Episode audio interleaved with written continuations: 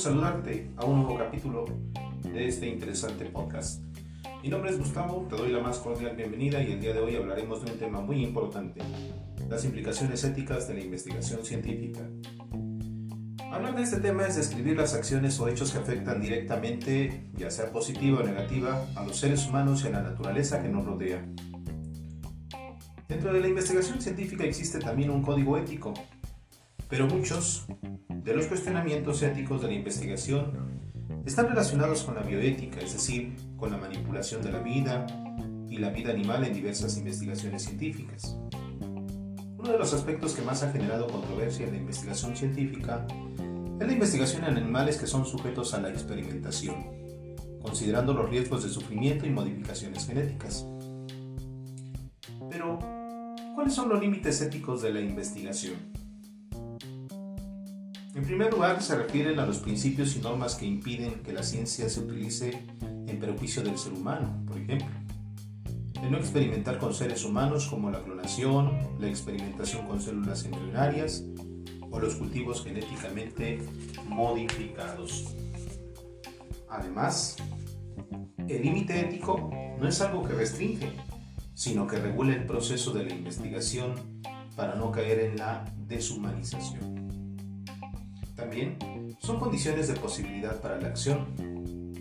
Por lo tanto, el investigador científico debe mantenerse dentro de los límites en términos legales y morales, es decir, que no afecten a la sociedad, para que éste sea ético. Vamos a un corte con una dosis de ciencia y regresamos. ¿Sabías que científicos creen que en planetas como Neptuno, Urano, llueven diamantes? Diversos investigadores alrededor del mundo piensan que Neptuno y Urano, planetas helados, están dadas las condiciones para que la lluvia de diamantes sea un fenómeno natural. En la Tierra los diamantes se suelen formar aproximadamente a 200 kilómetros por debajo de la superficie terrestre. Asimismo, llueven diamantes en Júpiter y Saturno donde las rocas preciosas pueden ser de un centímetro de diámetro y se calcula que en Saturno se producen 10 millones de toneladas de diamantes al año. Bueno, regresamos nuevamente y continuamos con nuestro tema. Ahora mencionaremos cuáles son las decisiones éticas en investigación científica. Esas se refieren a aquellas que realiza un investigador científico, es decir, toma de decisiones dentro de su campo de investigación, es decir, si son adecuadas o no.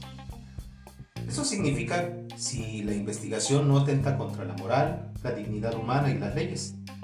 Por eso, cada decisión debe ser cuidadosamente estudiada, por ejemplo, al estudiar con animales, al manipular los embriones humanos, la clonación o no de animales, probar o no ciertos fármacos.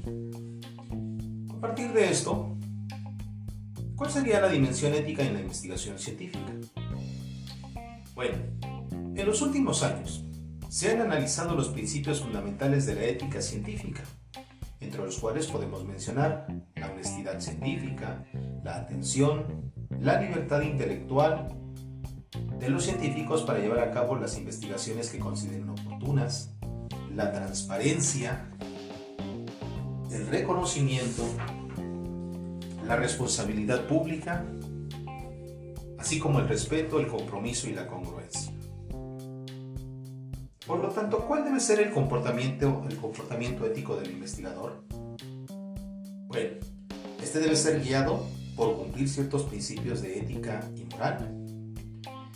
Es decir, en toda investigación científica debe haber un amor a la verdad, la honestidad del investigador, veracidad en los resultados, contribuir al desarrollo de la ciencia sin hacer mal uso de ella, emplear medios legales para conseguir información y evidencias de la investigación, confidencialidad de la investigación, así como estimar los hechos de manera objetiva.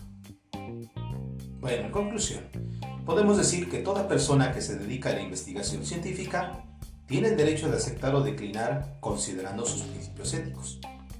Todos los involucrados deben comprender los principios de la ética en la investigación y en su aplicación. Además, debe de haber respeto por las personas, deben ser tratados como seres autónomos. Asimismo, se debe de respetar el, principio de beneficencia, es decir, una obligación a no hacer daño. Sin embargo, frente al avance de la ciencia es necesario que reflexionemos sobre los límites que deben tenerse considerando códigos actuales de ética internacional. Bueno amigos, es un gusto haber estado con todos ustedes. Es momento de despedirnos, no sin antes agradecer el habernos escuchado.